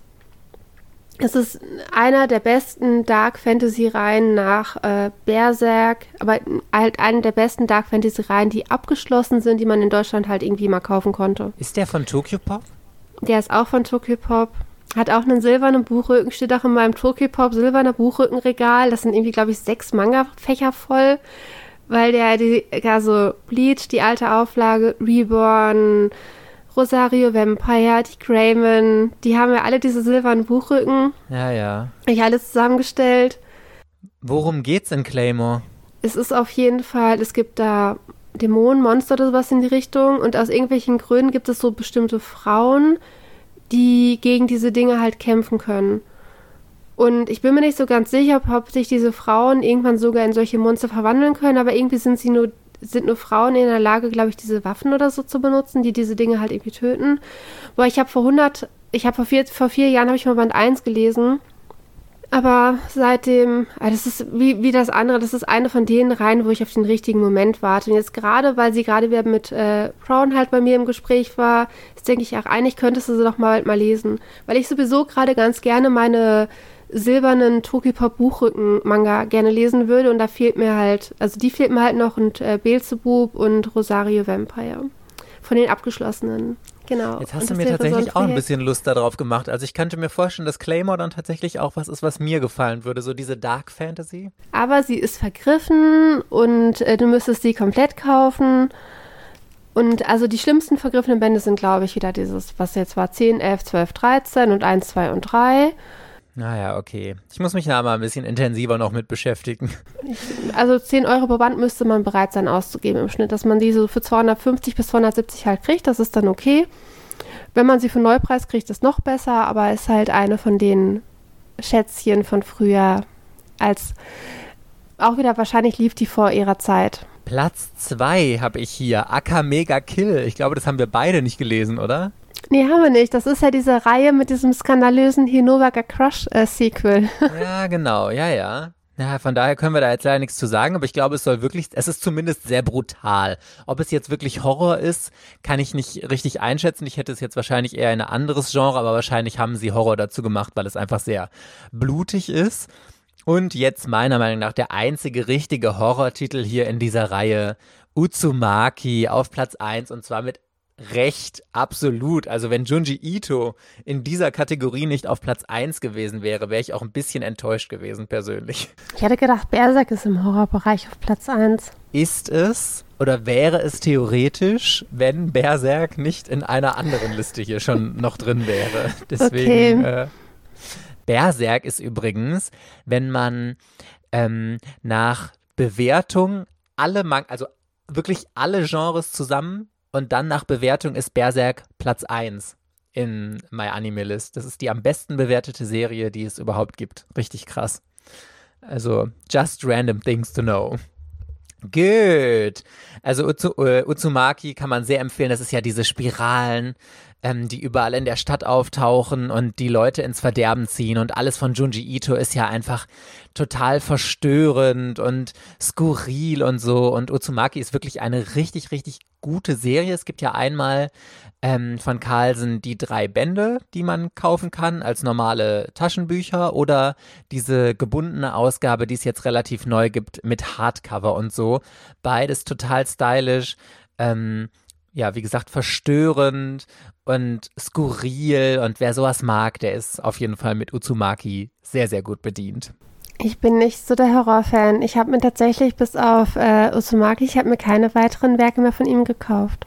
Ja, ich glaube, das ist auch nicht so deins. Also ich, äh, ja, du hattest ja damals auch die Junji Ito Collection als Anime angefangen zu schauen. Ich glaube, das war auch nicht so richtig deins, ne?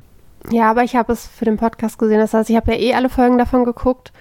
Äh, das hat mir aber gereicht. Aber dann sind die halt, bei Carlsen kommen die jetzt immer in diese Hardcover-Version für 28 oder 30 Euro oder vielleicht nur 25 und irgendwie ist mir das dann, mir fehlt halt immer das gewisse Etwas, dass ich denke, boah, ich will das jetzt unbedingt haben. Ich habe dann immer andere Reihen, die ich bevorzuge. Es ist halt, für das Genre ist es halt ein absolutes Must-Read, aber man muss halt wirklich Fan davon sein. Ne? Das, äh, ja.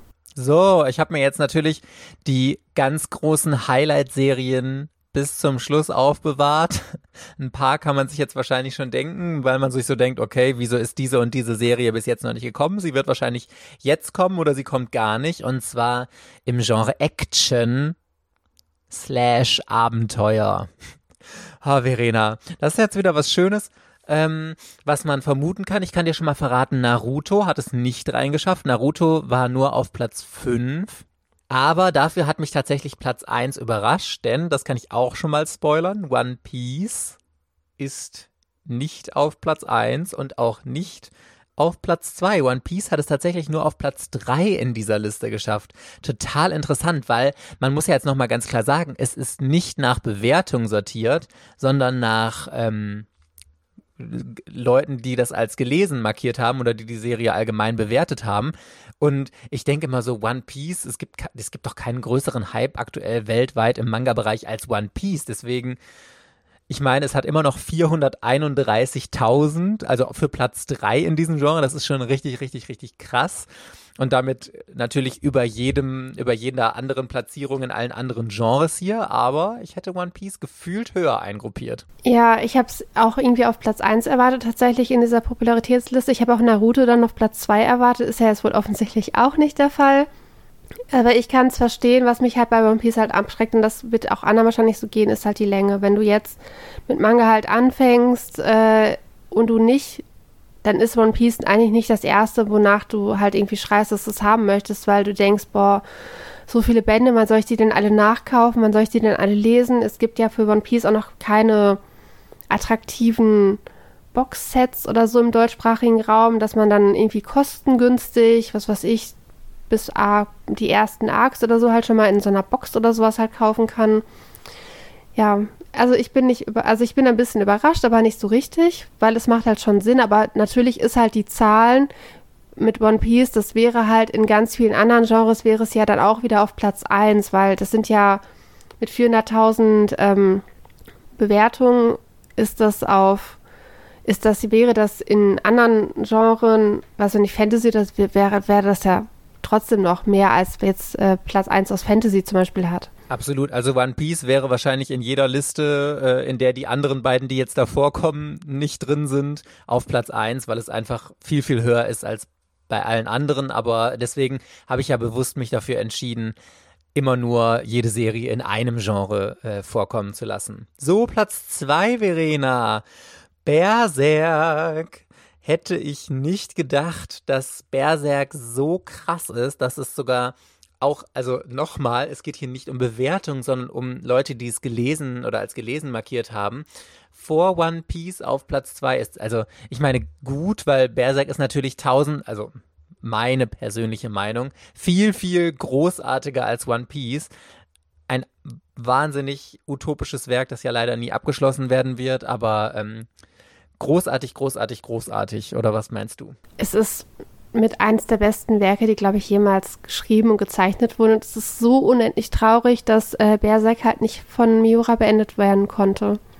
Also es ist wirklich mit einer der tragischsten Sachen, die sich im Manga-Bereich, glaube ich, jemals ereignet hat und ereignen wird. Also es ist so ein Meisterwerk und das immer unvollendet.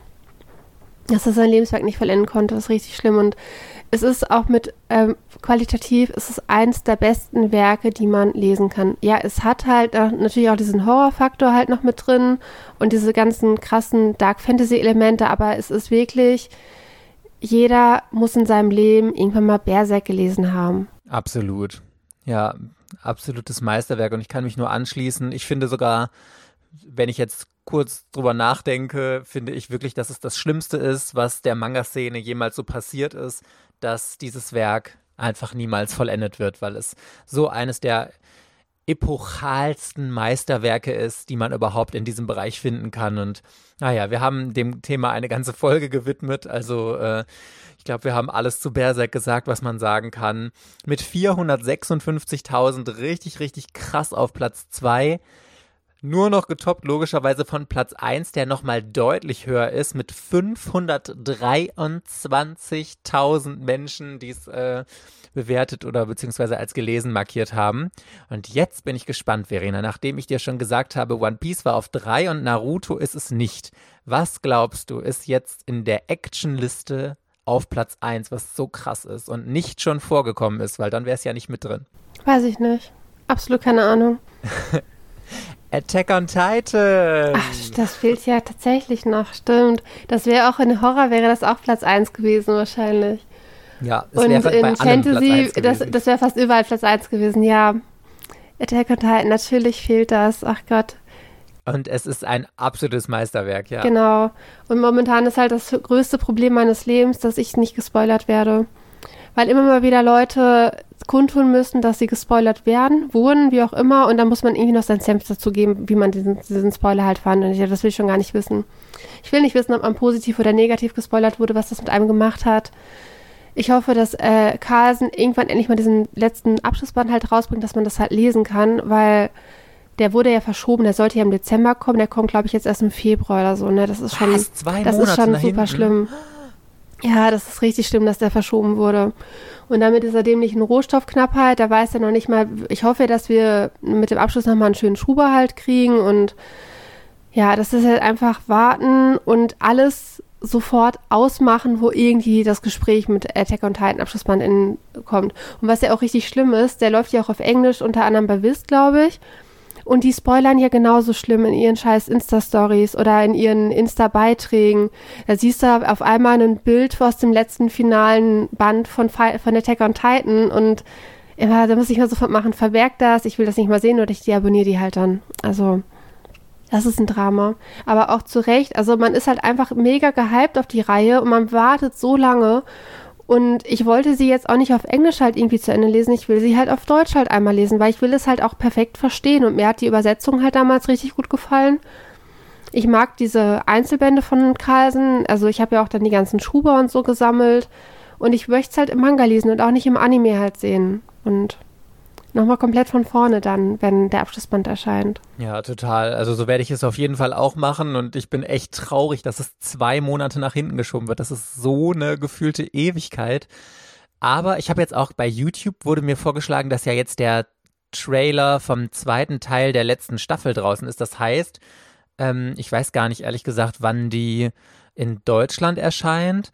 Aber das heißt, die, der finale Teil vom Anime von Attack on Titan müsste ja jetzt auch irgendwann in naher oder mittlerer Zukunft irgendwie dann auch auf Deutsch erscheinen, oder? Weißt du da mehr? Nee, ich habe mich bei Attack on Titan auch im Anime nicht schlau gemacht, weil ich auch immer Angst habe, dass mich schon irgendwelche Beschreibungen, was in der finalen Season, Season passiert, halt irgendwie spoilern könnten. Und dann will ich auch nicht, dass mein, also du musst ja auch deinen Browserverlauf clean halten, weil dann suchst du, was weiß ich, im Browserverlauf, wenn du Google oder so benutzt, dann suchst du halt nach Attack on Titan finale Season und dann denkt ja Google, äh, das ist jetzt eine kluge Geschichte, die irgendwelche Artikel zu empfehlen über das Ende von Attack on Titan oder so. Deswegen lasse ich das. Also ich werde mich jetzt gleich erstmal spoilern. Ich will das Ende jetzt wissen. Ich liebe ja Spoiler. Und ich werde jetzt gleich erstmal gucken, ob man das bei Wikipedia schon nachlesen kann, weil ich unbedingt wissen will, wie es ausgeht. Aber ich werde es dir natürlich nicht erzählen, Verena, weil ich äh, dir natürlich dein großartiges Erlebnis gönne. Aber wenn du es dann gelesen hast und ich es dann auch komplett gelesen habe, dann müssen wir, dann müssen wir tratschen zusammen. Auf jeden Fall. Okay, that was it, Party Peoples.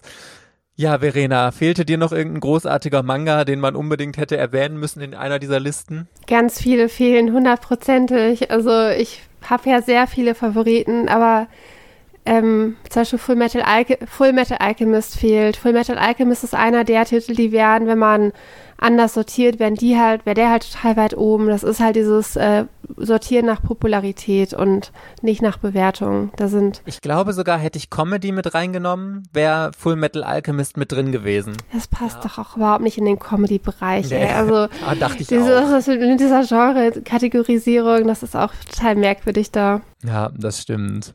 Okay, Party Peoples, that was it, die allerletzte Folge von Ortaku. Wir hoffen aber, ihr seid nicht traurig, denn es gibt ja, oh Gott, 134 oder 135 Folgen, äh, die hoffentlich alle online bleiben, wenn da irgendwie nichts Doofes passiert, die ihr dann immer wieder nachhören könnt. Und wir hoffen, ihr behaltet uns in ganz, ganz toller Erinnerung und vielleicht bleiben wir über Instagram noch weiter in Kontakt. Da würden wir uns auf jeden Fall freuen. Von mir auch noch vielen Dank für die letzten zwei Jahre an alle regelmäßigen Otaku-Hörer. Sehr, sehr schön. Jetzt weiß ich nicht, jetzt, ich habe hab ja immer meine Standardfloskel. Wir hören uns in der nächsten Otaku-Folge wieder. Das kann ich jetzt gar nicht mehr sagen.